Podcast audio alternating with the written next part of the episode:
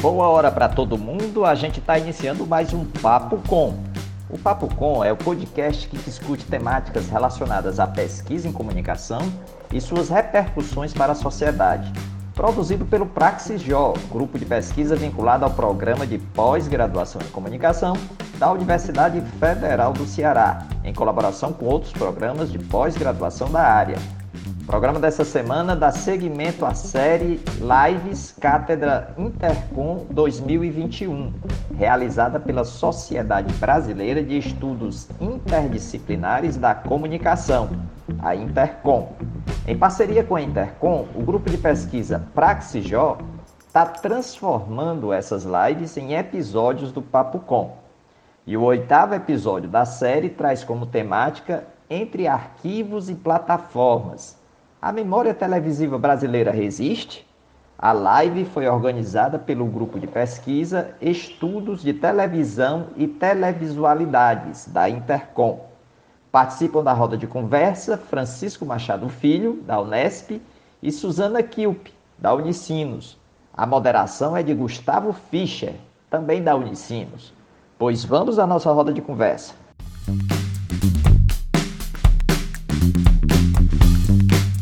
Obrigado a toda a equipe da Interconsa, diretoria científica, promovendo mais uma vez essa sequência de lives aqui, dando oportunidade para os grupos de pesquisa interagirem não apenas com os seus é, autores que costumam frequentar e publicar no GP, nos encontros nacionais, mas também com todos aqueles interessados nas temáticas que os GPs é, trabalham.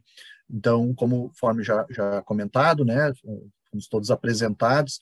Eu quero, então, reforçar, é, além do, do, convite para uh, seguirmos aqui no, no, debate de hoje, é, também lembrar, então, que o nosso GP, de Estudos de Televisão e Televisualidades, ele compreende os estudos de televisão como mídia e como televisualidade replicada, nos produtos cinematográficos, de vídeo, internet, dispositivos móveis ou outras materialidades Nesse sentido, o GP acolhe estudos sobre produção, circulação e recepção de conteúdos televisivos, sobre programas, gêneros, discursos e formatos de TV e sobre o impacto do, do atual estágio da técnica e da cultura sobre a TV, como um todo ou sobre uma de suas facetas em particular.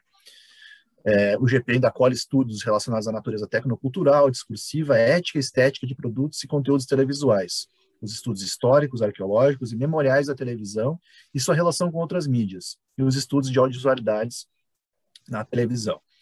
É, então, é, dentro desse escopo que a gente tenta então promover ações e, e, debates, publicações, e hoje, de maneira muito especial, temos aqui, então, é, como convidados a professora Miriam Rossini, da URGS, e a professora Susana Kilp, é, da Unicinos, conforme já anunciado. Também manifesto aqui a presença do professor Francisco Machado Filho, vice-coordenador do GP, que também estará conosco hoje, é, interagindo aí nas nossas uh, conversações. Eu sou Gustavo Fischer, coordeno nesse momento é, o GP, nessa, nesse período agora de 2020 e 2021.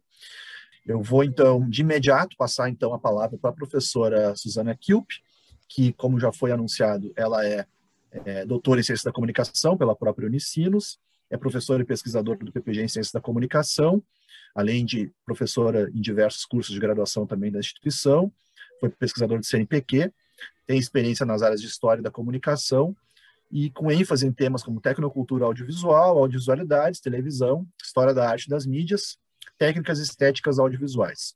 Também integra uh, e, e vem coordenando o grupo de pesquisa Audiovisualidades da Tecnocultura, Comunicação, Memória e Design.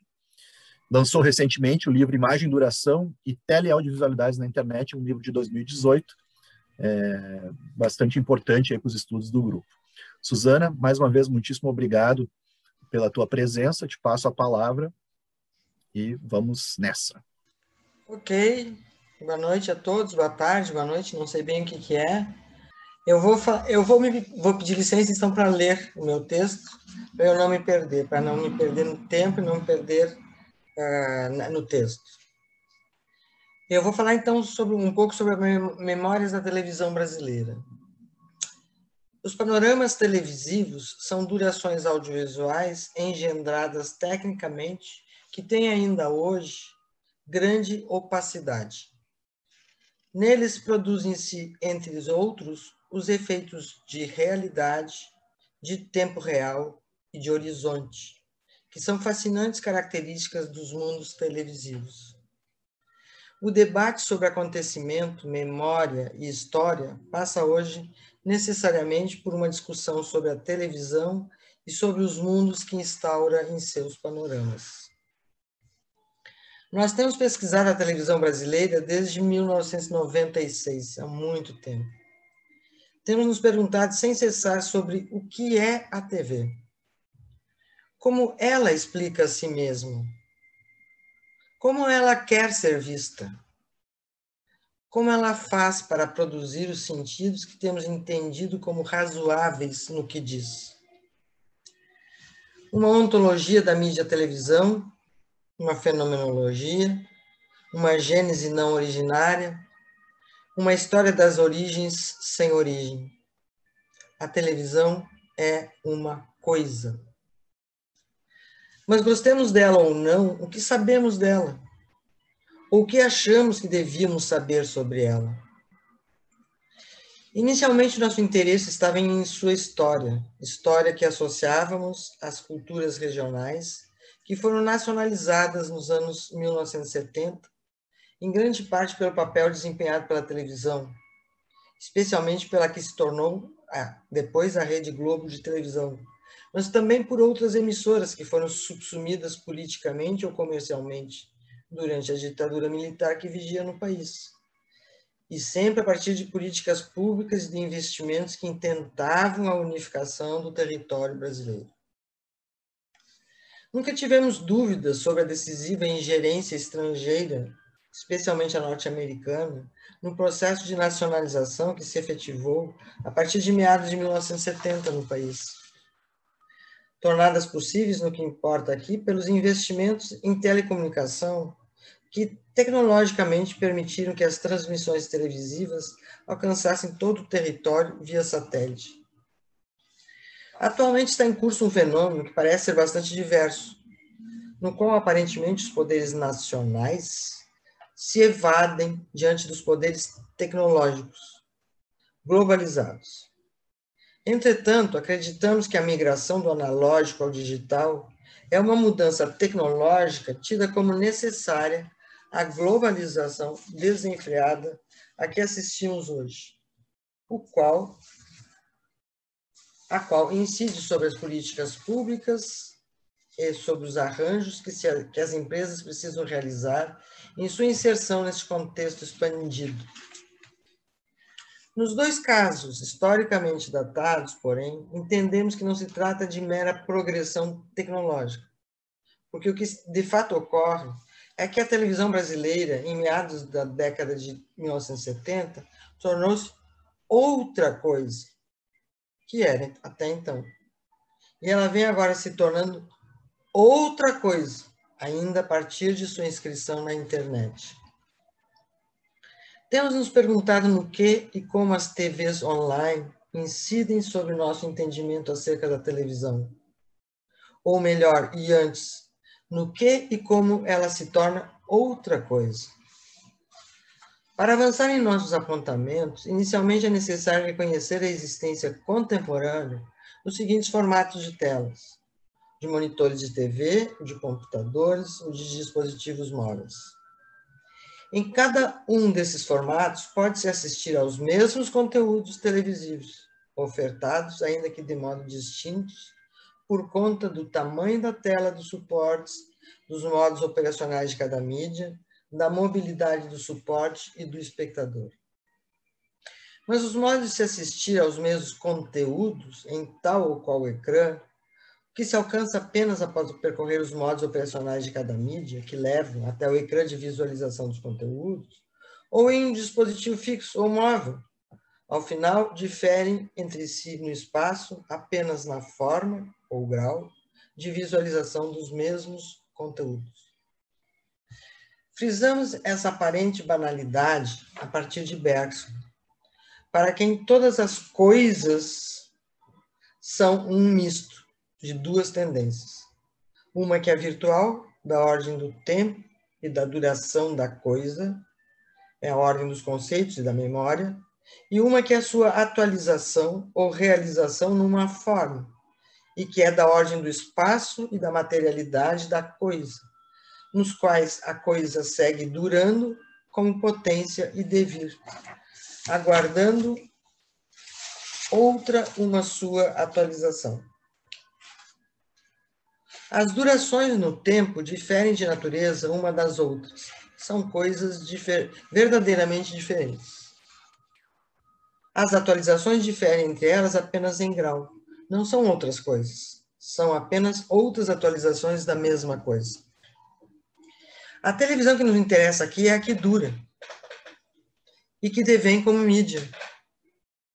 Essa televisão que dura é já, porém, uma atualização da televisão. Ou seja, a consagrada e habituada mídia televisão pode ser também uma das atualizações rizomáticas, realizações da matéria, de uma virtualidade ou duração que a precede e transcende a televisão. Na medida em que nos fomos aprofundando na fenomenologia bergsoniana, depreendemos que, considerando o que o filósofo propôs quando diz que todas as coisas têm dois modos, o de ser, sua virtualidade ou duração, e o de agir, nas atualizações, suas atualizações ou realizações da matéria, e considerando que o filósofo propôs quando diz que todas as coisas são um misto de duas tendências, a virtual e a atual, relativas ao seu tempo, duração e ao seu espaço, materialização, respectivamente. A televisão pode ser entendida tanto como uma atualização da televisão, um dos modos de agir da televisão, quanto uma virtualidade ela mesma, o modo de ser de uma espécie de televisão que se atualiza e age atualizando-se em outras materialidades, nas quais continua, porém, em devir como televisualidade. Vamos simplificar a, a, a, discussão, mas reiteramos o enfrentamento necessário do limiar entre os sistemas. Limiar já percebido e apontado por Benjamin, um pensador que não conseguimos excluir nunca de nossas considerações sobre a imagem. As telas de cinema, TV, computador, e dispositivos móveis são hoje as mais referidas e percebidas como tais. Entretanto, todos os suportes, cada um com sua tela, cada um veiculando uma multiplicidade fantástica de teores imagéticos de qualquer origem, multiplicaram-se de tal modo que é quase impossível definir aonde começa e aonde acaba um sistema. E qual é o regime prevalente, o regime visual prevalente num e no outro. Nas interfaces historicamente mais recentes, pode-se dizer que quase sempre há televisualidades, porquanto quase sempre há nelas vestígios, traços ou lembranças de televisão, desde o próprio teor, tema veiculado até os formatos, as estéticas e as linguagens utilizadas na construção dos conteúdos audiovisuais nelas veiculados. Nas interfaces anteriores, isso já acontecia. Mas, de novo, optamos por simplificar a discussão, embora nem sempre seja possível não recorrer a elas na análise da televisão, que é uma televisualidade que transcende a mídia TV. Isso se torna mais evidente hoje, por, possivelmente por conta do grande impacto que a TV causou no regime de visibilidade de imagens, textos, uma vez que as visualidades de TV tiveram um mais rápido e massivo alastramento nos hábitos de recepção e consumo de imagens do Ocidente desde meados do século passado.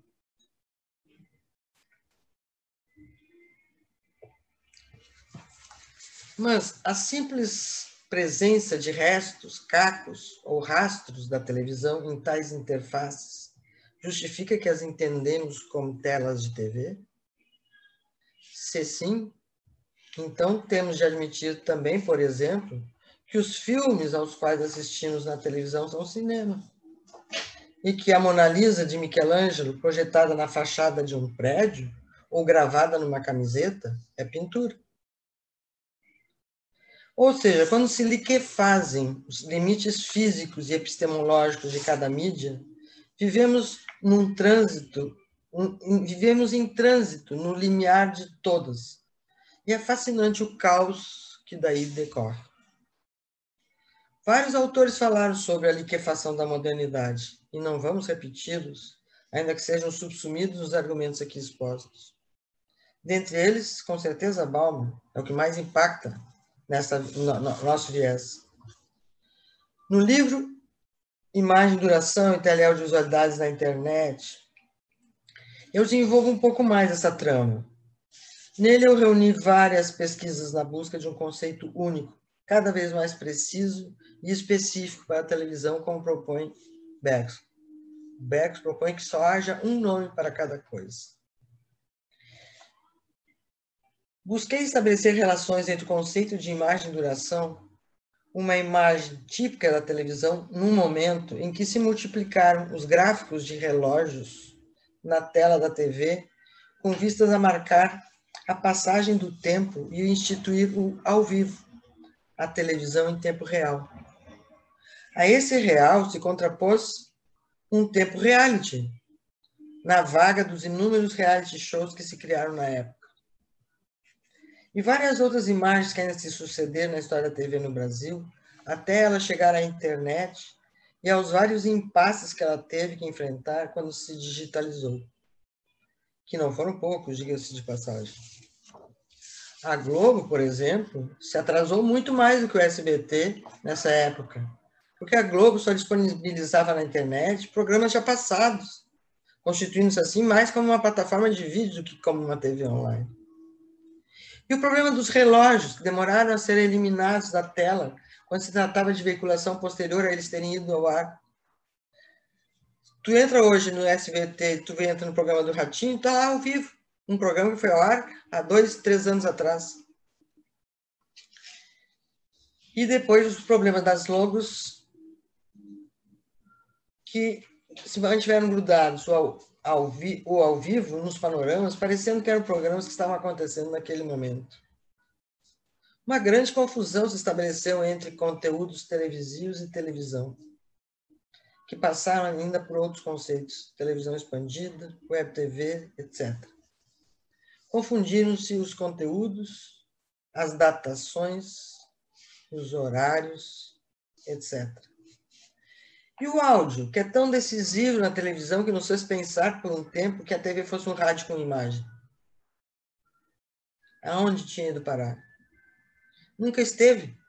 Nunca esteve na televisão. Televisão.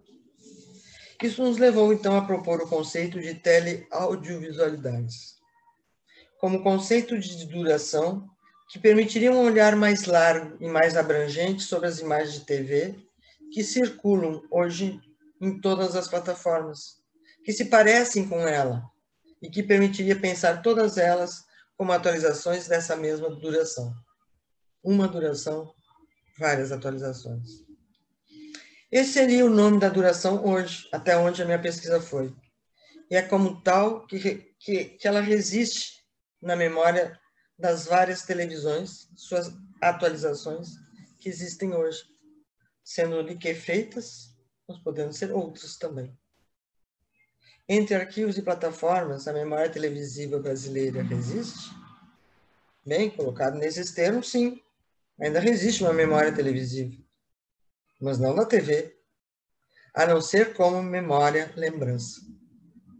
E a importância dos sites memorialistas do Gustavo, que ele vai apresentar depois. Obrigado, Suzana.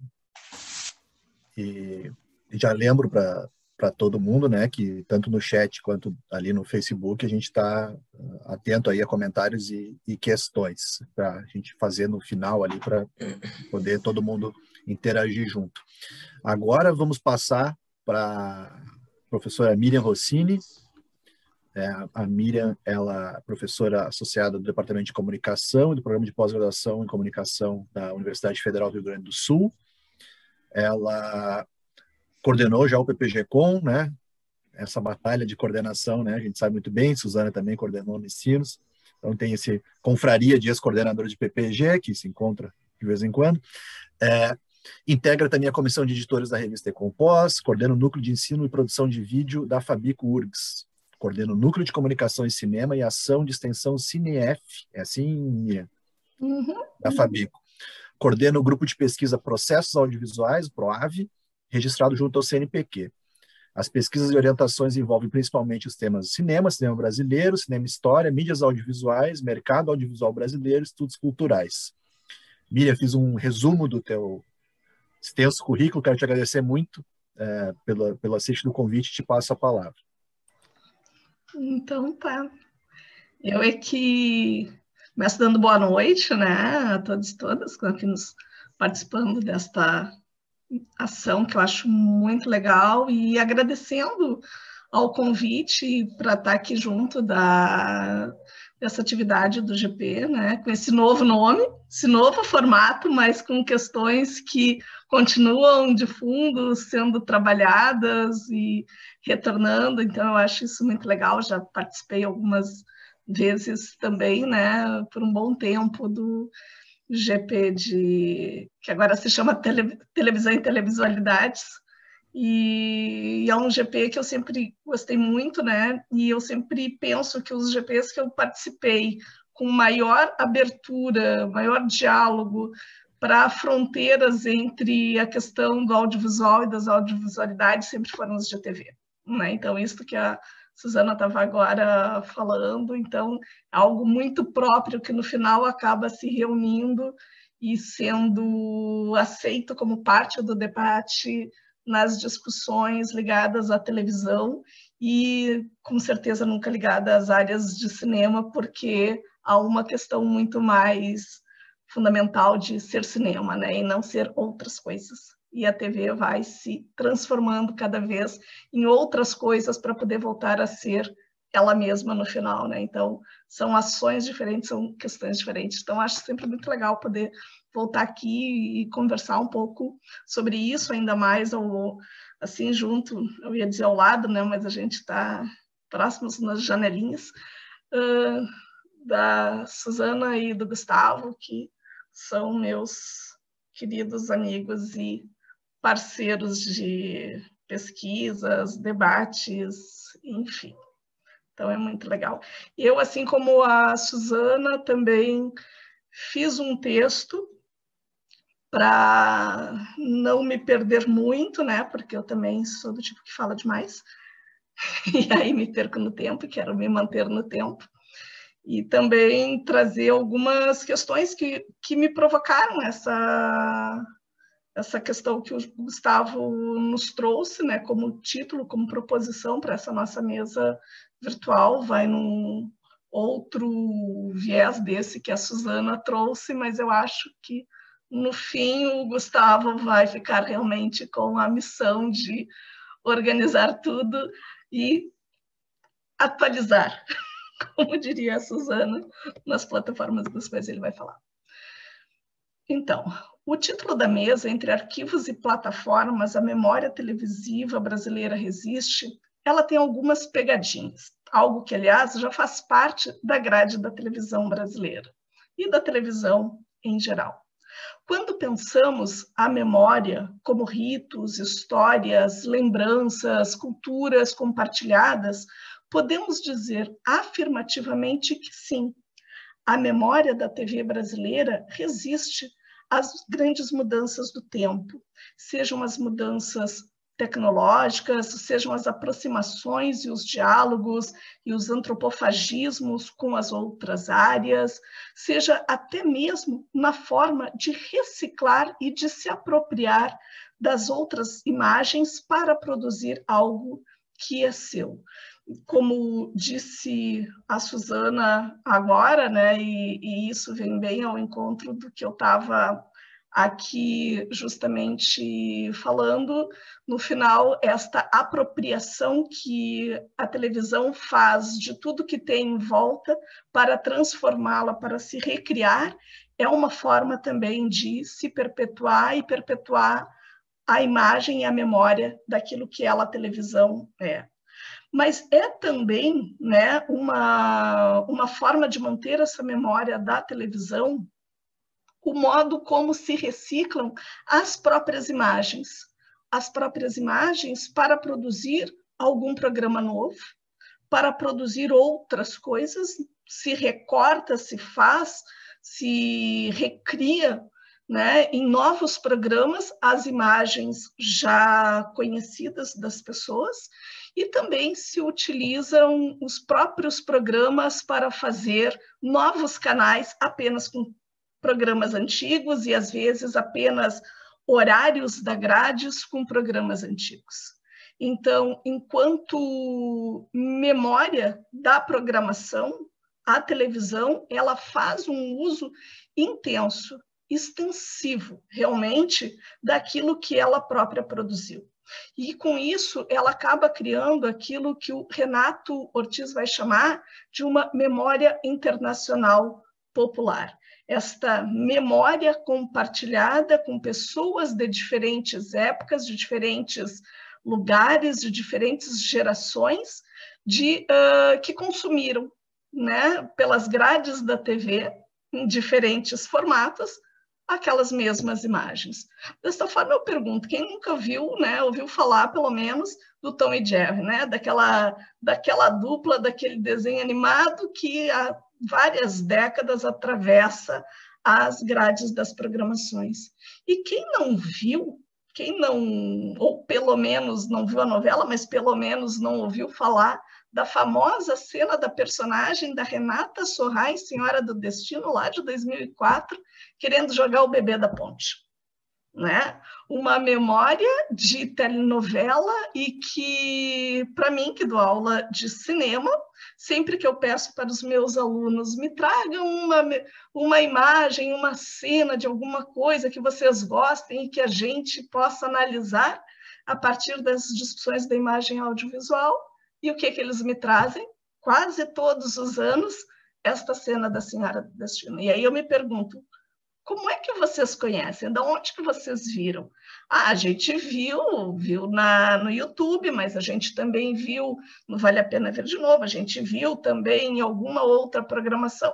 Ou seja, a forma como a TV reaplica, recoloca a sua própria programação né, faz com que novos públicos conheçam aquela programação e tenham também ele como parte da sua construção de memória.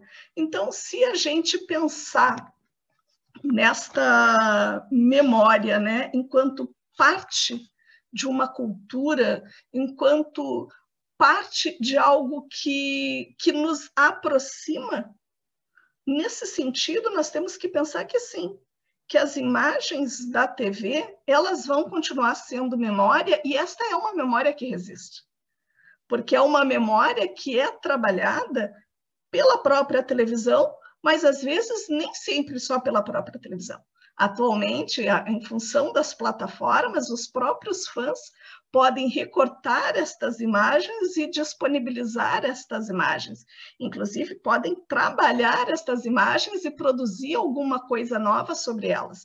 Então, estas imagens, elas não desaparecem. Elas continuam ali, né? Como disse Suzana, enquanto potência se transformando em outras coisas, né? Mas elas continuam. Elas continuam existindo e elas continuam produzindo sentido para as pessoas que estão assistindo a estas imagens. É como se fosse algo que, de um certo modo, não acaba, né? E de repente volta. De repente, alguma imagem num dado momento, uma comemoração, alguma coisa que se faça, alguma, algum tipo de efeméride, lá voltam aquelas imagens antigas para de novo serem reatualizadas para de novo serem colocadas em trânsito. Ao mesmo tempo, quando eu penso na memória enquanto espaços de memória, né, enquanto lugares aonde eu possa ir pesquisar estas memórias, onde elas estejam efetivamente arquivadas e disponibilizadas para serem assistidas, não desta forma que é também aleatória, porque é dentro da grade, né? É quando a grade disponibiliza, não é quando eu quero assistir. Então, aí eu acho que a resposta é um talvez. Né? Então, aí a resposta não é a mesma resposta. Porque enquanto parte da cultura, sim, essa imagem está lá. Né? Enquanto parte daquilo que eu posso olhar e tal, ela está ali, ela aparece para mim de vez em quando. Agora, se eu quiser trabalhar com esta, com esta imagem de televisão, e quem trabalha com pesquisa sobre televisão sabe da dificuldade que é a gente ter acesso ao material da televisão, até porque o material da televisão fora da grade, isso eu aprendi com a professora Suzana, já é também uma outra coisa, né? Você tirou da grade, tirou da duração da TV, tirou do meio dos comerciais, das vinhetas e tudo mais, tu já tem também uma outra coisa ali sendo colocada. Aliás, é algo que quando eu vou em algumas pesquisas sobre TV, eu estou sempre lembrando as pessoas, ok, você analisou um programa da TV, mas em que condições?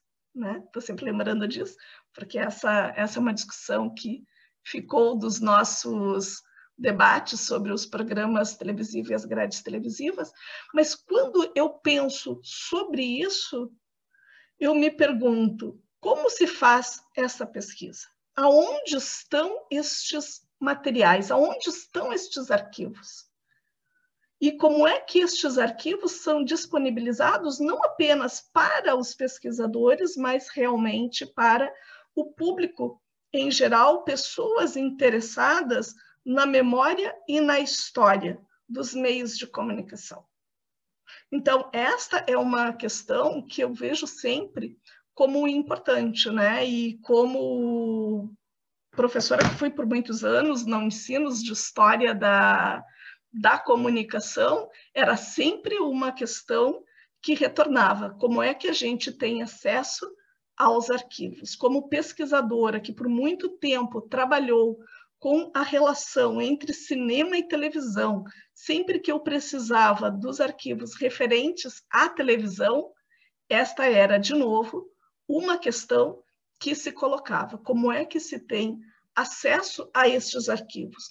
De uma forma que não é privada, né? Porque se eu pensar a memória enquanto memória pública, o acesso a isso tem que ser público. O acesso a isso não pode ficar vinculado apenas a uma questão privada, a uma questão de a empresa conceder ou não o acesso aos seus arquivos, o acesso a um determinado material. E esta é sempre uma questão que uh, retorna. E eu vejo isso como algo extremamente importante para nós, né? Uh, até porque se nós formos pensar a um certo, a um certo não, a um grande desprezo a gente percebe, né, no Brasil pela questão da memória e pela questão dos espaços de memória. Vamos pensar aqui nos museus, né? Os museus são espaços sucateados. Não que eles sejam por si só os lugares da memória, mas são os lugares que retêm muitas das coisas, retêm documentos, objetos, uh, muita informação sobre questões que já passaram, sobre questões que ainda dizem respeito ao presente, mas que são o quê? São sucateados, são deixados de lado, são uh, acabam sendo incendiados, né? Acabam sendo depredados. Não tem mais no momento vários museus não tem pessoas para trabalhar neles, né? Não tem mais profissionais. E aí estamos pensando em todos os tipos de espaço que são espaços de memória como a Cinemateca Brasileira, o Museu Nacional e por aí vai. Então, quando a gente pensa na questão da memória, enquanto esses lugares em que a gente poderia ter acesso a estas informações, a essas questões, nós observamos que isso não tem. Né? Nós observamos que há uma falta, não há nem política pública realmente clara sobre isso e também não há um interesse. E eu vou dizer para vocês que os interesses, esta falta de interesse, ela vai em muitos, em muitos sentidos. E eu gostaria de trazer aqui alguns exemplos, né? Até foram exemplos de coisas que eu vivenciei durante uh, o meu trajeto de pesquisa, né? Uh, que é bastante longo, eh, em geral é muito sobre cinema, mas ele também é muito sobre TV, porque no Rio Grande do Sul é muito complexo a gente pensar separado televisão e cinema, porque o campo do audiovisual é um campo pequeno. Então as pessoas elas transitam de uma área para outra o tempo inteiro. Então para mim é muito comum pensar as duas coisas como sendo parte de um mesmo campo, né?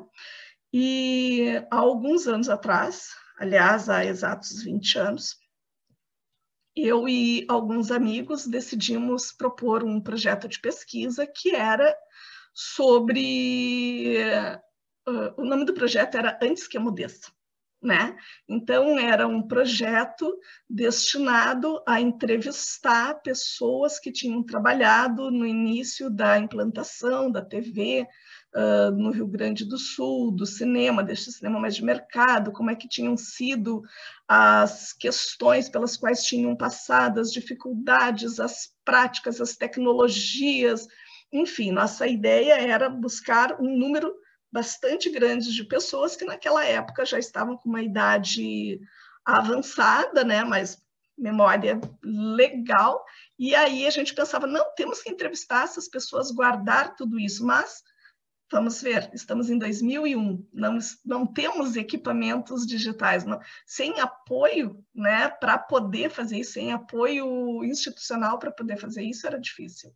E aí o que aconteceu, muito interessante, mas interesse zero. Projeto de pesquisa não foi adiante. Aí apresentamos para leis de incentivo. Então, vamos transformar num projeto, fazer documentário realmente, encarar enquanto documentário, fazer, então, para uh, encaminhar para uma lei de incentivo. Nem como interessante achar. então, quer dizer, aí a gente começou a pensar, gente, mas a memória não interessa? Né? A memória das práticas, a memória do que foi, a memória da construção destas imagens e de como é que tudo isso se deu, isso não interessa. Então, há um, uma questão aí né, que eu fiquei me perguntando muito sobre qual é o lugar desta memória né? E do lugar da memória sobre esta prática do campo do audiovisual. Ao mesmo tempo, as pessoas adoram saber sobre isso, mas saber enquanto uma anedota, enquanto uma curiosidade, mas não enquanto parte de um conhecimento sistematizado da pesquisa. Uh, enfim, tempo passou, outro projeto de também com a televisão e eu estou fazendo, era com a RBS TV, sobre o, o projeto do, do núcleo de especiais que eles tinham, né, do Histórias Curtas, e aí eu perguntei, ah, como é que o material está arquivado para a gente poder pesquisar? E aí eu disse assim, porque a gente está montando informações, mas ainda temos... Assim, ah, a gente não tem nada. Então, quer dizer, de repente a gente se deu conta que... E aí eles disseram, não, mas a gente quer o que vocês tiverem o que vocês estiverem organizando nos interessa, né? E aí nós, na conversa, essa importância da organização de um arquivo, de, um, de uma de uma de informações sobre aquilo que se estava fazendo surgiu como algo realmente uh, destacado, até porque quando se precisava aquele era um material que no final servia para apresentar a própria emissora. Então, um material da memória, ela também tem essa função, né, que é de falar daquilo que foi feito, mas também sobre a emissora que está fazendo e sobre esses momentos. Então, isso é interessante, né? Isso é, é interessante. Ao mesmo tempo, a gente poderia pensar, bom, mas estamos pensando em TVs que, que não são TVs públicas e que, portanto, não trabalham com a memória da mesma forma. Até porque eu preciso transformar tudo realmente num produto e a memória só me interessa se ela for um produto. que eu possa vender, que eu possa negociar, que eu possa utilizar isso na minha própria programação ou em benefício né, da, daquilo que é a proposta da minha emissora. Caso contrário, não vai me interessar. Mas será que é sempre assim? Vejamos. Outro caso, TV pública, TVE no Rio Grande do Sul. Fomos atrás de material para fazer um documentário sobre uma historiadora que havia falecido, professora Sandra Jataí Pesavento, e fomos na TVE, pois sabíamos que ela tinha feito, participado de várias entrevistas com eles. E aí, para ter acesso aos, ar, aos arquivos, né, ao acervo, só mesmo através de conversar com várias pessoas que conhecíamos e que poderiam então chegar até os arquivos. Então, mesmo arquivos de uma uh, emissora pública também é pensado como um arquivo privado.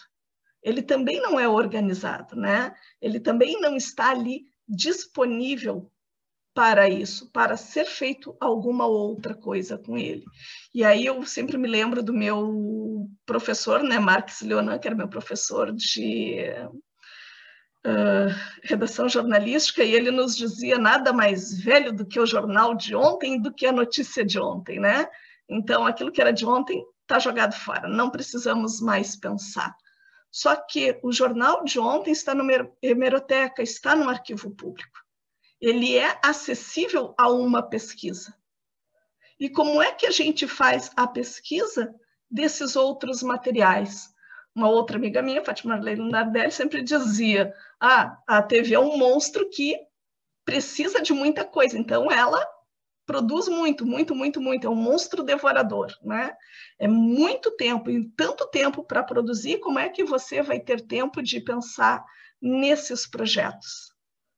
Só que, né, aí é que vem a questão pública, e aí, na questão pública, eu fico pensando, por exemplo, na, no arquivo de audiovisual que tem na Biblioteca Francesa, e que, enquanto parte de uma política pública, tem, a gente pode ter acesso a esse material. Tem acesso aos materiais de cinema, na Cinemateca, mas também tem acesso aos materiais da televisão. E se pode fazer um tipo de pesquisa, que é uma pesquisa não apenas sobre a memória, mas também sobre os estilos, sobre as temáticas, sobre os formatos e sobre uma série de outras coisas, né? Então, quando a gente consegue ter acesso a essas coisas, a gente consegue fazer, inclusive, outros tipos de pesquisas e trabalhar, inclusive, de outra forma com, as, com a memória da própria televisão. Inclusive, rever coisas, mostrar, veja, isso aqui estão dizendo que é novo, não, isso aqui já tinha lá, ó. A gente pode, inclusive, atualizar muitos desses processos, mas se a gente não tem acesso a isso se a gente não tem uma forma de efetivamente trabalhar com essa, com essa questão histórica né, da televisão, como é que a gente vai fazer esse tipo de pesquisa? Quase sempre a gente vai trabalhar como se trabalhava antes no cinema, que tudo era feito a partir da memória de quem viu né? Como fazer análise? Eu sempre fico pensando como é que a gente faz, é fazia análise fílmica se a gente não podia olhar de volta um filme, que é uma coisa que só pode ser vista de novo depois que tem o, o VHS, né? Que tem o videocassete, daí você pode ir, voltar, parar, analisar. Sem isso, como é que você olha? Né? Como é que você faz essa? E a mesma coisa a gente pode pensar sobre essa discussão. Então, se eu pensar de novo sobre essa questão que o Gustavo nos jogou assim, eu e a Suzana fomos cada uma para um lado, pensando, né, uh, como trabalhar com essa questão de como essa memória resiste, a memória da TV ela resiste. Agora, resiste enquanto fato cultural, enquanto questões que nos atravessam, né? Enquanto essa memória internacional popular de que falava Ortiz, Agora, pensar nesta outra memória enquanto um projeto público de constituição de um espaço para essas imagens para serem acessadas, né? Não sei. Aí talvez eu fico pensando que realmente nas plataformas digitais a gente possa ter um espaço para isso, né? Ou né, alguma coisa que talvez esteja nesse meio. Mas se for algo apenas do espaço do privado, eu acho que a gente vai estar sempre com uma parte desta discussão, né? Eu acho que é uma questão que realmente precisa ser encarada enquanto um projeto público e um projeto de, de longo alcance. Enfim, é isso. E agradeço. Obrigadíssimo, Miriam. Muito, muito obrigado. Já temos dois votos pela, pela memória resistindo. Né? Aqui o nosso. Já tem dois contra. Eu nem vou cogitar votar ao contrário, já perdi. Uh, mas, brincadeiras à parte, vou me encaminhar aqui para. Tem algumas questões que já estão chegando no, no chat aqui do Zoom, principalmente. É, eu vou, então, encaminhar a minha, minha própria fala aqui. É, e agradecer bastante. Tá bom.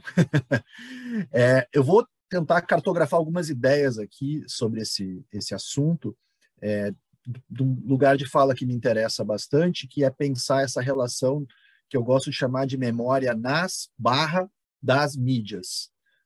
Em especial, é, quando as mídias tentam é, memorializar-se, tentam construir sua própria memória é, nos ambientes online. Nesse caso, claro, problematizando um pouco a, mais a questão é, televisiva. Então, como estão se construindo diferentes modos de arquivo e acesso a conteúdos televisivos, né, que já se dissiparam nesse fluxo da, da digamos assim, medialidade, aspas, original é, da, própria, da própria televisão.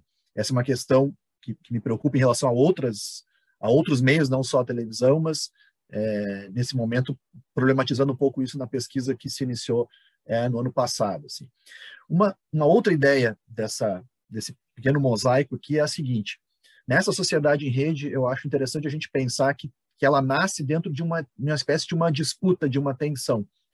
É, de um lado, é, as origens do desenvolvimento de software e, e, e da, da, cultura do, do, do, da, da, informatização vem de uma geração hip pós-hip ali californiana, onde o sentimento do compartilhamento da informação, do acesso universal, é, da construção colaborativa, que depois foi gerar ideias como open source, Creative Commons, é, é, um, é um lugar desse código genético aí da softwareização que nos envolve hoje. De outro, existe um processo de fechamento, de preocupações com segurança, é, com é, impedir a, acesso à informação, que se transforma em assinaturas de serviços, se torna em, em disputas de direito autoral, uh, se transforma nas questões de plataformização também que a gente vive hoje. Então, uma, uma primeira ideia é a gente pensar como a mídia pensa a sua própria memória.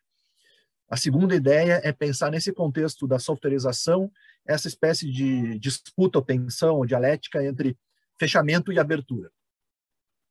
Uma terceira ideia é pensar que esses ambientes online, eles, eles se caracterizam por uma coalescência, ao meu ver, assim, de três, é, três uh, características. Assim. Uma é justamente essa infraestrutura de banco de dados, que parece que, que nos convida a enxergar essa vida nas telas muito na organização e desorganização de arquivos, tá? É, uma outra faceta seria a própria faceta midiática, ou seja, é, as mídias, em algum momento, é, principalmente ali na, na, nos anos 90, é, com é, o chamado internet comercial, doméstica, enfim, o acesso à web comparecendo nas residências e nas organizações, é, decidem se manifestar nesse ambiente, decidem construir seu espaço nesse ambiente, né? Por muitas vezes um processo de remediação, de tentando mimetizar jornais, telejornais e assim por diante. Então, é, esse lado midiático também é um lado muito audiovisual, né? Então, a faceta de banco de dados com a faceta essa midiática, audiovisual, se incorpora uma terceira que tem a ver com a maneira como nós estamos agora nesse momento, né? Ou aqui, ou então nas chamadas redes sociais, ou então nas plataformas de redes sociais, esse sentimento de estarmos em um ambiente de relacionamento, ou seja, colocando a nossa identidade, nosso construto de identidade, é, entrando em conversações é, e, e colocando arquivos, retirando arquivos, compartilhando, visualizando arquivos. Então, mídias que pensam, sua própria, pensam em construir sua própria memória, num ambiente onde fechamento e abertura estão em disputa, numa, num contexto onde banco de dados, mídia e ambiente de relacionamento uh, constroem essa, esse lugar da web, principalmente, mas poderíamos até pensar em, em aplicativos também. Isso nos leva a um termo que tem aparecido de maneira mais contemporânea, que é essa noção de plataforma, que tem comparecido, me parece importante de trazer um pouquinho aqui para a discussão. Eu trago aqui é, uma síntese feita aqui pela uh, Marília Abreu de Lima e pelo Rafael da Costa. É, as plataformas são empresas de tecnologia digital que operam em rede por lógicas algorítmicas e monetizam dados coletados por meio da oferta de algum serviço. No contexto da plataformização da web, as plataformas são consideradas modelo econômico e infraestrutural dominante da web social. Essas estruturas estão presentes em diversos âmbitos da vida cotidiana, permitindo a realização de atividades online, conversar, compartilhar, comentar, iniciar relacionamentos e assim por diante. Fecho aqui minha, minha citação do trabalho deles. Mais uma ideia agora associada um pouco nas colocações que a Miriam trouxe. Eu vou trazer aqui uma breve reflexão da Inês Eisengar Menezes, que é uma preservacionista digital que já esteve uh, na Socine e também na Semana da Imagem, que nós promovemos na Unicinos, num texto dela chamado é, uh, O Digital Não Vai Esperar. Diz ela, atualmente usuários têm grande expectativa de que o acesso a materiais de arquivo deva ser rápido, online e gratuito. Aí ela pergunta, o acesso deve ser promovido em materiais de baixa qualidade em prol da ampla difusão ou a autenticidade deve ser preservada? Promover o acesso sem critérios pode gerar uma descontextualização, gerando uma idade das trevas digital. A restauração de obras é outra questão a ser debatida em torno da mudança da indicialidade do analógico para o digital, em parte pelas infinitas possibilidades das ferramentas digitais. A essa ideia, né, essas questões da Inês, encontrei uma dissertação de mestrado sobre a telenovela brasileira pensada como patrimônio cultural. Destaca o autor, o Marcos Ramos, lá da Unirio. Vale ressaltar que existem no país dois museus voltados para imagem, som e audiovisual: o Museu da Imagem do Som do Rio e o de São Paulo. Entretanto, se tratando de acervo e documentação de telenovelas e programas televisivos, o material é bem escasso. Isso foi comprovado através de visitas a essas instituições. Então, fazendo eco aí às colocações da Miriam. Bom, considerando esses elementos que eu vou chamar assim, de um contexto tecnocultural, uma memória que as próprias mídias tentam construir, para contar sobre si. Esse, essa dinâmica de compartilhamento versus fechamento do conteúdo. É, esse ambiente que mistura uma, um devir de banco de dados, de audiovisual e de ambiente de relacionamento. Essa tendência ou esse, é, essa, esse contexto de plataformização e os desafios da, da preservação uh, audiovisual eu acho que a gente poderia, com isso, pensar em algumas ocorrências ligadas à televisão brasileira. E com isso eu vou trazer um conjunto aqui é, de modos que, que eu fiquei refletindo a partir disso, como a Rede Globo opera com seus arquivos e mobiliza imagens da sua memória. Por exemplo, quando a memória televisiva vira produto na grade, e isso não é de hoje. Vale a pena ver de novo, né? A, a Miriam comentou essa reciclagem, né? É um exemplo disso. O Video Show, né? Um programa que que ficou no ar durante um bom tempo, deixou saudade para muitos aí, que também tinha um pouco desse papel de recolocar uh, as imagens de arquivo da, da Rede Globo para trabalhar. Né? Uh, a, a, uma outra modalidade disso, com, a, com a, a, presença da TV a cabo e da multiplicidade de canais, é o surgimento, então, do canal Viva, né? cujo, cuja oferta diz muito sobre essa ideia de uma televisão que se pensa como um negócio, que recicla seus produtos, dá uma nova oportunidade para eles se ambientarem, muito inspirado nas próprias uh, características da conversação nostálgica que estão nas redes, com respeito. Quando eu fui divulgar essa live, eu entrei em várias páginas do Facebook, memória da televisão, televisão brasileira, e ali sempre postagens relativas a, a, a atores, programas, novelas, enfim. O Viva, de certa maneira, parece é, ser resultado desse movimento, né? Uh, onde, da mesma maneira, não se trata de um arquivo idôneo, objetivo, e sim, muitas vezes tensionado. Uh, as novelas são reeditadas, com menos capítulos, às vezes. É, eles têm algumas regras, como não pode estar no ar duas novelas do mesmo autor na Globo e no Viva. Tem autores em litígio com a Globo, então as novelas não podem ir para o ar. Uh, tem uma série de, é, e, e, a própria grade do Viva mistura com remakes, né? E às vezes até, é, eu não sei se eles ainda têm isso, mas eles passavam, por exemplo, o programa da Ana Maria Braga, recém passado na, na Globo principal, ia para o Viva logo em seguida. Então, não é só aquela recuperação de um passado longínquo. Né? É, por fim, a gente também tem essa memória televisiva se incorporando à tendência de, globaliza de plataformização com a Globoplay, que, por sua vez, engole o Viva, né, que vira um, um produto da estante da plataforma, e onde, por exemplo, a gente estava falando da, da novela como patrimônio, né, na aba novelas, é, que está no menu principal da Globoplay, junto com séries, filmes, infantil e agora na TV, que é o ao vivo, sempre importante para a Globo, a gente consegue localizar 130 títulos de novelas que não estão organizadas temporalmente, nem tematicamente, estão ali, ainda não estão incorporando aqueles algoritmos de coleção lá que o Netflix tanto uh, nos seduz com eles. Né? E quando a própria memória televisiva da Globo se transforma num, num próprio construto. Então, eu falei na grade, no canal Viva, na plataforma, mas a Globo, já foi mencionado aqui no chat, ela tem seu ambiente chamado Memória Globo, onde ela, então, né, ali ela acho que explicitamente entende que enuncia o que é deve, o que deve ser entendido como sua memória enquanto emissora, né? Então ali tu tem, é, por exemplo, dois links sempre é, importantes serem mencionados, que é um link chamado Erros, onde ela posiciona dois meia culpa, um sobre o movimento Diretas Já e outro sobre o debate Lula-Collor, e outro chamado Acusações Falsas, onde ela se defende de questões a respeito de concessão do canal, o caso Time Life, os direitos de transmissão da Copa de 2002. Tem até o debate da bolinha de papel na cabeça do Serra, também, não sei se vocês lembram desse episódio, né? Eles provam que não foi só uma bolinha de papel, então, né? Não acusem a Globo aí de, de fake news.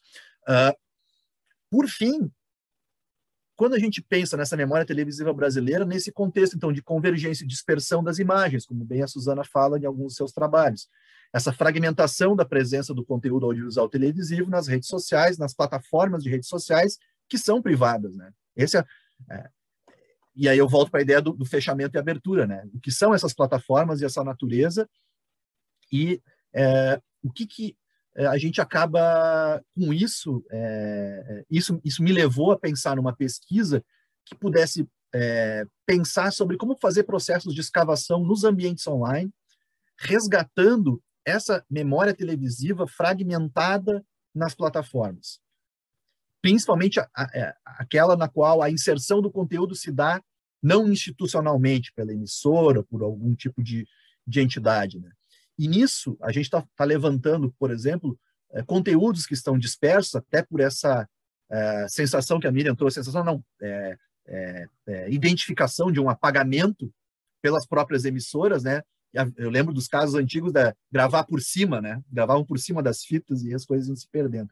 Uh, por exemplo, no, no, nosso caso lá no, aqui no Sul, né? Uh, uma televisão que deixou de existir enquanto emissora, a TV Guaíba, que foi, foi o, o, espaço foi comprado pela Record a partir de 2007.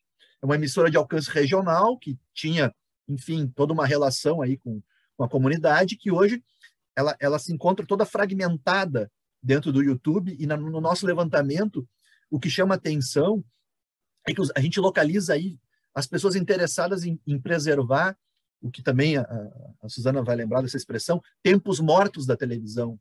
Não tanto os programas mas a vinheta, a abertura de programas, os intervalos comerciais, é, é, eventualmente aquela mensagem quando, quando a emissora entrava no ar ou quando ela saía do ar, tem o vídeo do último, da despedida da emissora, enfim.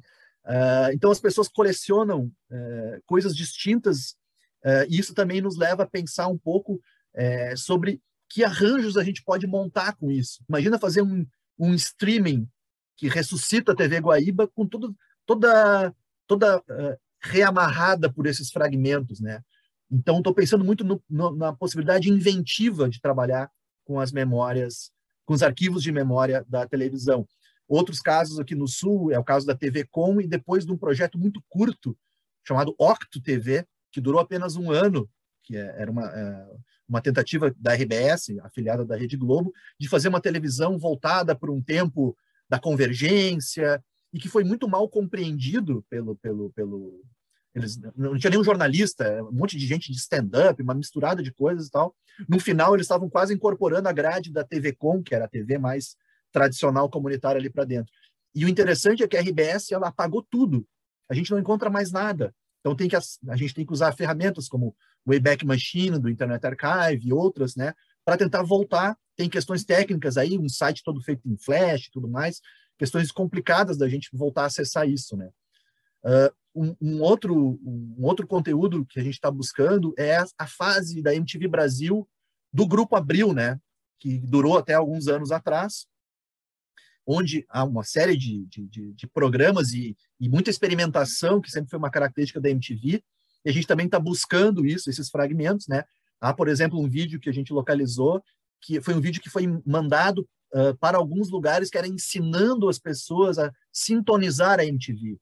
Então, mostrava lá o aparelho, sintonize aqui, aperte no botão, sintonize no HF, tal, tal, tal. É, então, é, esses, esses fragmentos menos dos programas e mais dessas beiradas assim tem, tem nos chamado a atenção, né? É, além disso, a gente consegue perceber a própria textura das captações, né? O VHS né, emerge ali na sua irregularidade do, do tracking ali é, e, e o fato desses materiais estarem inseridos uh, no, dentro de plataformas é, do nosso tempo também produz interessantes curtos-circuitos temporais, né? entre eh, esses, esses, esses, esses, esses momentos aí da, uh, da memória. Então, quando a gente recoleciona esses fragmentos, é, o que se coloca diante de nós é um conjunto entrecortado, mosaicado de captações, misturando sentidos de nostalgia e um acidental testemunho né, de modos e mundos televisivos. Né? E nos diz um pouco do que se pretende esconder e o que ressurge por esses protagonistas improváveis aí preservacionistas ao seu modo, né? Trazendo assim uma, um paradoxal um estado de lembrança e esquecimento que, ao meu ver, caracteriza a memória das e nas mídias. Então eu fecho aqui uh, a minha fala trazendo um pouco desses apontamentos e agora me coloco na condição aqui de, é, de moderador e vou ler as primeiras questões que eu anotei aqui. Vou começar por uh, questões uh, para a Suzana aqui. Tem o Francisco Júnior, doutorando em estudos de mídia da UFRN. Ele parabeniza a Suzana pela apresentação, me ajudou a iluminar alguns conceitos sobre televisão e televisualidades. E ele coloca assim: a memória televisual caminha para se tornar uma memória efêmera, parcial e em risco, com os registros se tornando cada vez mais digitais e facilmente deletáveis. Queres comentar, Suzana? Com certeza. Tudo está se tornando cada vez mais digital e efêmero. Tem uma hora em que tudo se confunde. Tu não sabe mais qual é, qual é o suporte que tu está usando, tu não sabe mais o que, que tu está vendo, tu não sabe mais isso que tu disse agora. E essas coisas se, se se amalgamam de um jeito que tu não, não consegue mais discernir. Olha o que é, olha o que é a internet hoje. Me diz o que, o que, o que, que tu guarda hoje da internet. É complicado guardar. Guardar.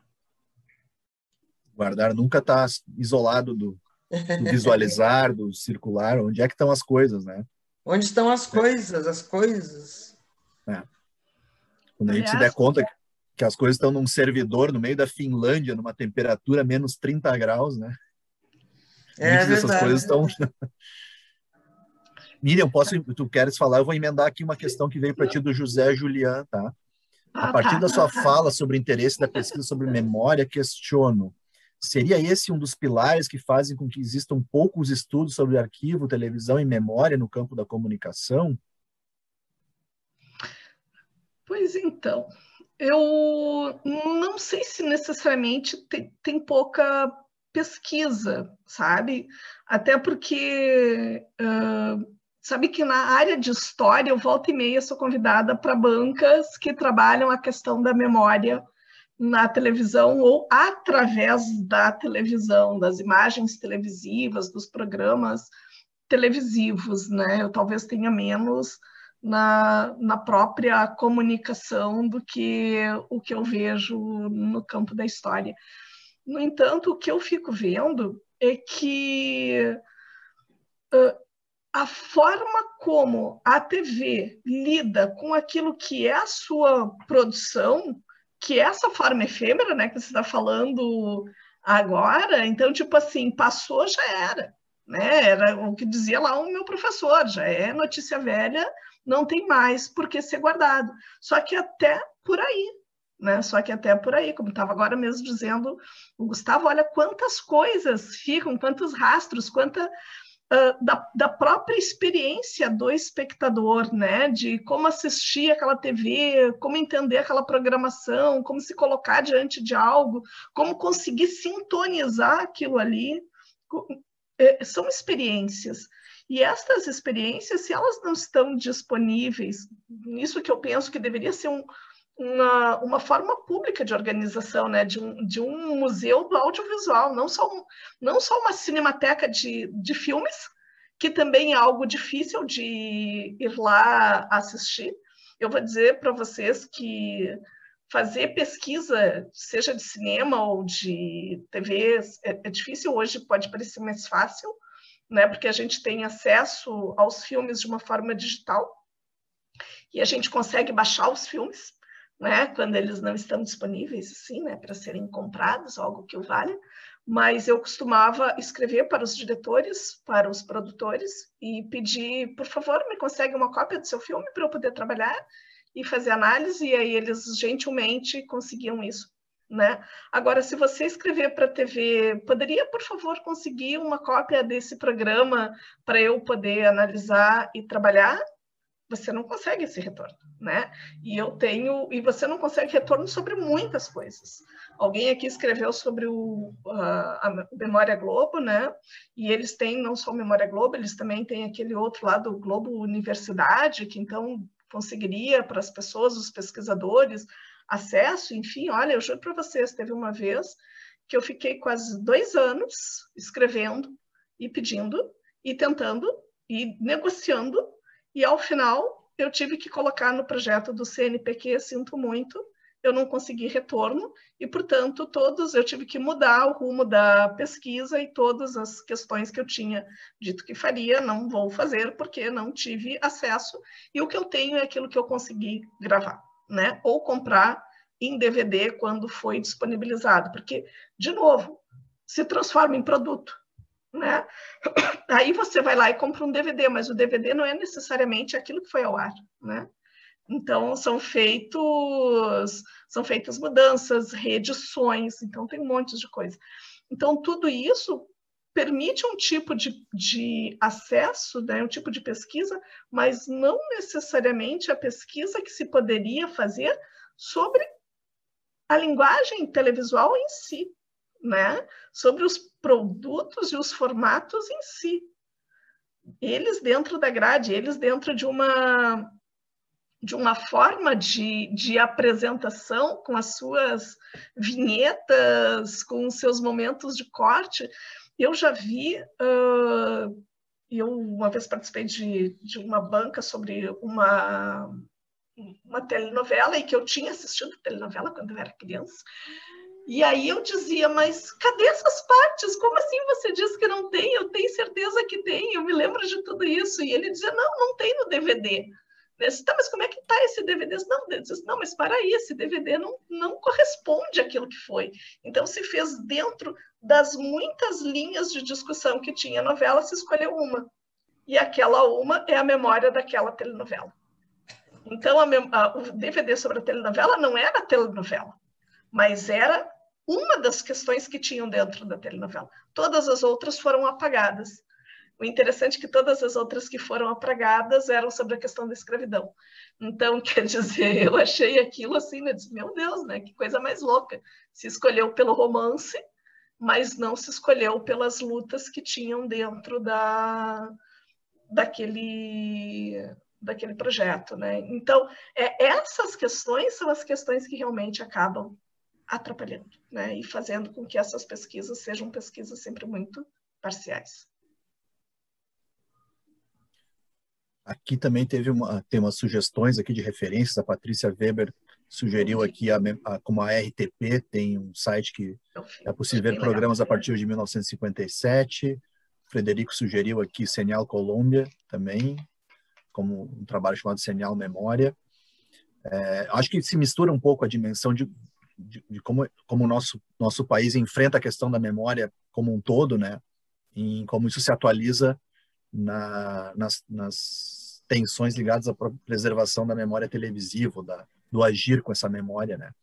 Aqui também foi, foi, foi questionado se, de repente, é, o streaming seria uma saída para esse problema de arquivamento da memória, uma vez que agora tudo é disponibilizado em alguma plataforma, mesmo que seja preciso pagar para ter acesso.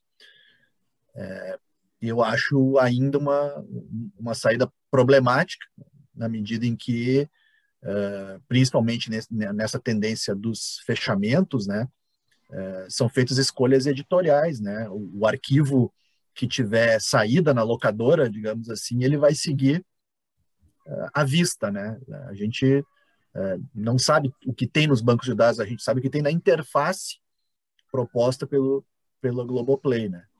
Então, essa preservação não, não me parece a saída, né? Tecnicamente, o streaming, claro, ele, é, ele facilita uma série de questões, mas eu acho que uh, há projetos mais de vulto, como o Internet Archive, por exemplo, que tenta ser uma espécie de uh, mediador de, de, de, movimentos de coleção e preservação distintos. Eu, eu, me lembrei de um documentário chamado Recorder, que é sobre uma americana chamada Marion Stokes, que gravou horas e mais horas em fita VHS das, das emissoras de TV aberta norte-americanas. É um documentário interessantíssimo sobre a vida dela e, e tudo mais. E em determinado momento, é, após o falecimento dela, tudo isso foi doado para o Internet Archive e pode ser, enfim, acessado por lá e tal. É, é, a própria Miriam falou, né? O que, o que eu consegui foi o que eu gravei, né? Acho que isso diz um pouco também sobre a relação espectador-televisão. Né? Suzana, queres comentar alguma coisa? Pois é, eu acho assim, ó, que o que a Miriam, a Miriam disse há pouco é sobre que cada, cada pedaço da memória vira um novo produto. É, é uma coisa fantástica, a velocidade como a, como a televisão consegue fazer essa multiplicação do nada. É, Multiplica-se o nada, né? porque é, não se tem mais base nenhuma, as coisas estão envelhecendo muito rapidamente, estão se tornando outras coisas, e não, não, não, não é, esses sites que tu está que tu estás trabalhando são os restos do, são os restos do que sobrou de alguma vez ter ido ao ar. Então, não, eu não sei. E, e, se nós conseguíssemos juntar isso tudo? Se nós conseguíssemos juntar isso tudo, teríamos espaço para isso? Tu lembra da, da, da, frase da Gisele Bengelman, né? Eu me lembro, é disso que eu estou falando. É, se vamos, não dá para salvar tudo, senão vai ser um salve-se quem puder. É, é isso aí se vamos. Por isso então é preciso isso... esquecer algumas coisas mesmo. Uhum. É preciso esquecer. E fazer novas com a memória, né? Fazer novas é. coisas com os arquivos, né? É, é. preciso. O diretor do Internet Archive diz isso. É preciso botar os arquivos em uso. Isso não aí. ficarem num cofre lá fechados. Né? Mas aí é que eu estou dizendo. Só que para você poder colocá-los em uso, você tem que primeiro tê-los. Ter as tê-los. Se você não os tem, como é que você os coloca em uso. Então, quem acaba colocando em uso, na verdade, são as empresas, conforme eles interessam, conforme uhum. podem torná-los produtos, né? Muito mais do que os próprios pesquisadores. Os pesquisadores precisam ter acesso, vão ter acesso através desses produtos, uhum. às vezes já reorganizados pela própria emissora, nem é mais o, o produto como ele era. Né? Então, ele também já passou por um processo de, de seleção anterior, que é anterior àquilo que tu está fazendo. É uma coisa interessante, quando a gente trabalha com documento na história, e eu, para quem não, não sabe, eu também tenho uma formação, além da comunicação, uma, uma formação em história, né? Então, essa questão do documento está sempre atravessando, assim, a, as discussões, de um certo modo, que eu faço. A gente tem uma preocupação que é com o documento. Esse documento está localizado aonde? Veio como? Qual é a, a origem dele? Que, por que mudanças ele pode ter passado? Né? Quais são essas marcas? Para a gente saber com que está trabalhando. Não é assim, ah, peguei esse documento, peguei. Não, mas parei, faltou um trecho aqui, teve uma mudança. Eu mesma, na minha tese de doutorado, descobri um documento que não tinha lugar nenhum dos autos de Devassa, e eu fui muito louca, porque eu li os autos de Devassa para fazer uma tese sobre Inconfidência Mineira. E eu descobri que tinha um texto que não tinha lá, mas, mas eu li esse texto. Aí eu descobri que estava num livro do século XIX, que um autor do século XIX copiou aquela carta, mas aquela carta nunca foi colocada nos autos de Devassa. Então, não estão nos autos de Devassa. Estão nos originais, mas não naqueles que foram publicados as duas vezes que foram. Então, se eu não sei disso, eu não tenho essa informação. Se eu não li o que estava no século XIX, eu não tenho informação sobre o que fizeram, no século XX com a, a, construção desta memória.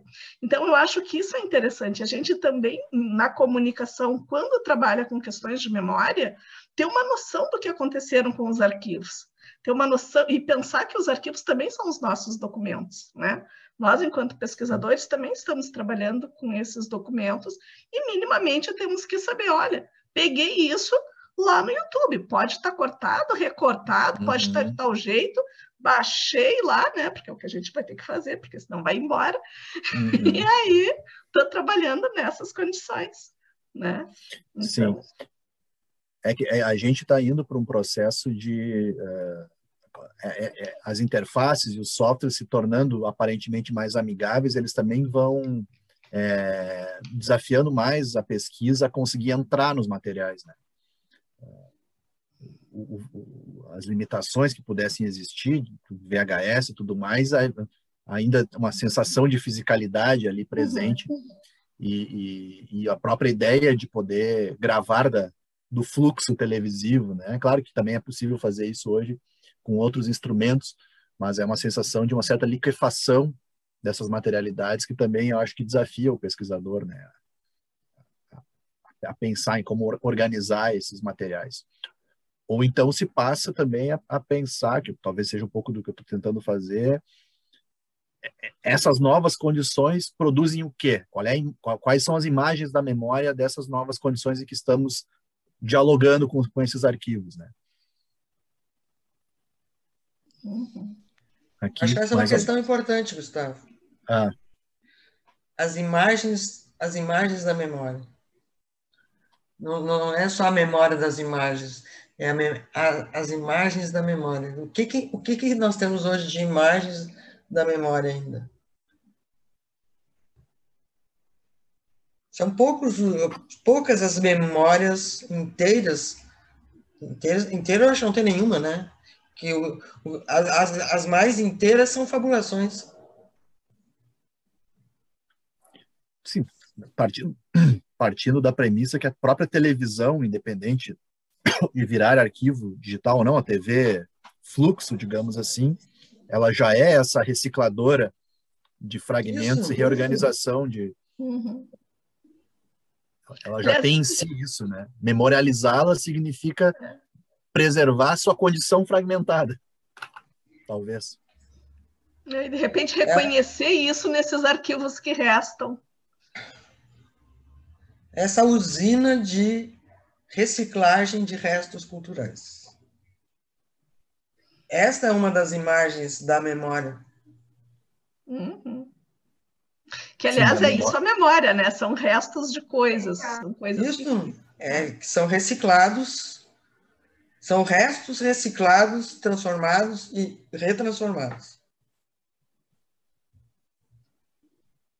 E aí, de repente, é aquilo que eu falei da Senhora do Destino, o que é que ela é? Aquela cena emblemática, né? Ninguém viu exatamente, os meus alunos não viram toda a novela, mas aquela cena eles viram. E aí aquela cena retorna. É aquela e uma outra, de umas duas personagens dentro de um banheiro brigando. Sei lá qual é o nome. Ah, sim, sim, sim. É, não me lembro o nome daquela. Mas são duas cenas assim que viraram icônicas daquelas novelas, então elas sempre retornam. Né? Uhum. Não as novelas, mas aquelas cenas, aqueles momentos. E outros, né? Estou citando esses porque é o que meus alunos mais trazem, mas tem outros também que retornam. Sim. E aí a gente, né, na condição da pesquisa, também negocia com esses algoritmos de busca, né, e de disponibilidade das informações, né. Então, para a gente encontrar um conteúdo televisivo desse tipo, um intervalo, um, algo, algo desse tipo, a gente passa agora no YouTube por N tutoriais. Aprenda a fazer uma vinheta, aprenda não sei o quê, invista não sei o quê. O, YouTube se tornou, né, um, um, um camelódromo complicado para a gente conseguir chegar no, no, no, no, talvez no que nos interessaria. Né? Maria Francisco... Clara que colocou, foi na novela Celebridade. Ah, e a Luquinha disse que teve o mesmo problema também que eu passei com a, com a Globo Universidade também. Então, Sim. estamos todos no mesmo barco aqui. Estamos, estamos. Francisco, quer fazer um comentário? Sim, Gustavo, eu gostaria. Por favor acho que uma, eu até gostaria de ouvir a opinião da Suzana e da Miriam também, porque eu acho um ponto importante nessa questão da, da memória é que ela deixou de ser uma, uma, coisa proprietária das emissoras. Né? A gente citou alguns programas, viu show, vale a pena ver de novo, onde havia uma programação dessa memória, né? baseada na, na, na, estudos de, de, de audiência que as emissoras faziam. Com a questão da internet, ela não tem mais controle sobre essa memória. Até coisas até que ela ela não, não, não gostaria de colocar, que as pessoas colocam, né? principalmente aquilo que é, que é o, o, o ruim né? contra da, da, da, da história dessas emissoras. Né? Então, é, é, é, essa, essa questão dela perder o controle sobre essa memória que é, que é disponibilizada, que as pessoas têm acesso, eu acho uma questão muito importante também para toda essa discussão que está sendo feita aqui, principalmente por essa reciclagem, por essa é, é é, é, esse modelo de negócio que está que tá se colocando através do Globoplay, da, da, das novelas é, e conteúdos repetidos, e também influenciando até outros segmentos, né? Por que, que nós tivemos aí ao longo do tempo aí, algumas refilmagens ou continu, continuações de filmes de 20, 30 anos atrás? Né? Como, por, exemplo, é, O Príncipe Nova York 2. Por que, que simplesmente tiraram isso da, da, da do arquivo para fazer esse filme de novo, depois de quase 30 anos do primeiro. Porque as pessoas procuraram muito esse filme na, na, nas redes sociais. Esse filme ele foi revisto muitas vezes, então se viu uma oportunidade de negócios também para esse público novo que não viu o primeiro, que viu o primeiro há muito tempo atrás, mas que continuava vendo e queria ver. Ou seja, fomentou um outro negócio, se não fosse por, por, por esse, é, é, é, por essa memória e por não estar no controle dos proprietários do programa. Né? Então, hoje a Globo ela tem mais é, é, coisas no YouTube é, é, antigas do que atuais da, da ao vivo. Uhum. Né? Até porque ela faz, faz questão de não estar presente na, na, nas, na, nessas redes sociais. Então, é, esse, essa, essa, esse não controle é um fato novo, é um fato que a internet trouxe para nós. Vou pedir para comentarem bem brevemente, porque como para homenagear a televisão, aquela expressão, eu tenho que entregar o programa aqui para Intercom de volta daqui a pouco. O pessoal já apareceu aí. Não sei se Suzana ou Miriam querem fazer um complemento aí à colocação do Francisco. Eu queria dizer assim, que eu acho assim, muito interessante, Francisco, porque realmente o uso que as pessoas fazem das coisas não é o uso programado, né? E, e, isso é o legal, isso é o outro lado, aquilo que eu estava falando lá no início. As pessoas elas escolhem também. A emissora escolhe o que que tu vai rever, mas isso também vem marcado por demandas que são as demandas das pessoas. Essa ideia de que as pessoas só ficam ali, o público só fica ali, né? Consome, não, não, não ao contrário, ele é extremamente ativo. Sempre foi desde as cartas e ainda mais hoje com as redes sociais. Então, isso é muito legal. Eu acho que é um outro ponto que a gente pode trazer numa outra live. Suzana? Não, acho que teria ou muita coisa ou pouca coisa. Não, não tem tempo que chega para tanta coisa. Tem que, ter, tem que ter o GP mesmo para a gente fazer isso. Isso, essa é a deixa, essa é a deixa. Todo mundo que curtiu essa discussão, e eu já vou então agradecendo a professora Miriam Rossini, da URGS, Fabico, a Suzana, da Unicinos, ao Francisco também, né, vice-coordenador do nosso GP de Estudos de Televisão e Televisualidades, a toda a equipe da Intercom envolvida aqui na live, depois também transformada em podcast. É, passo então e agradeço todo mundo que participou aqui, tanto no chat quanto assistiu no Facebook.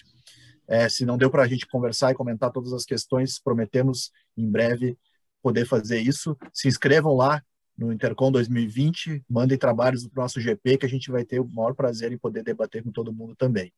Tá bom? Muito obrigado mais uma vez a toda a equipe da Intercom. Agradeço Lembrando também.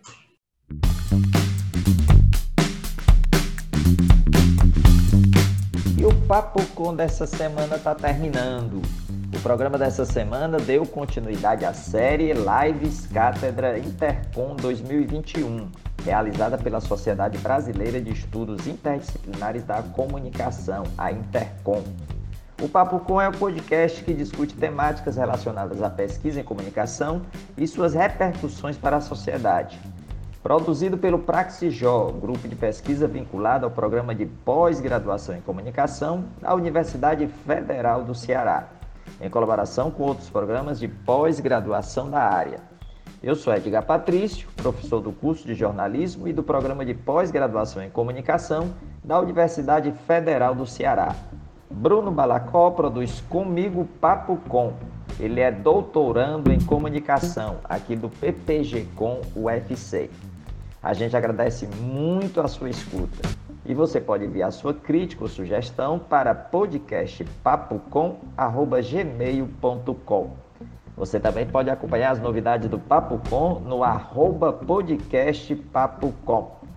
Até a próxima semana, gente!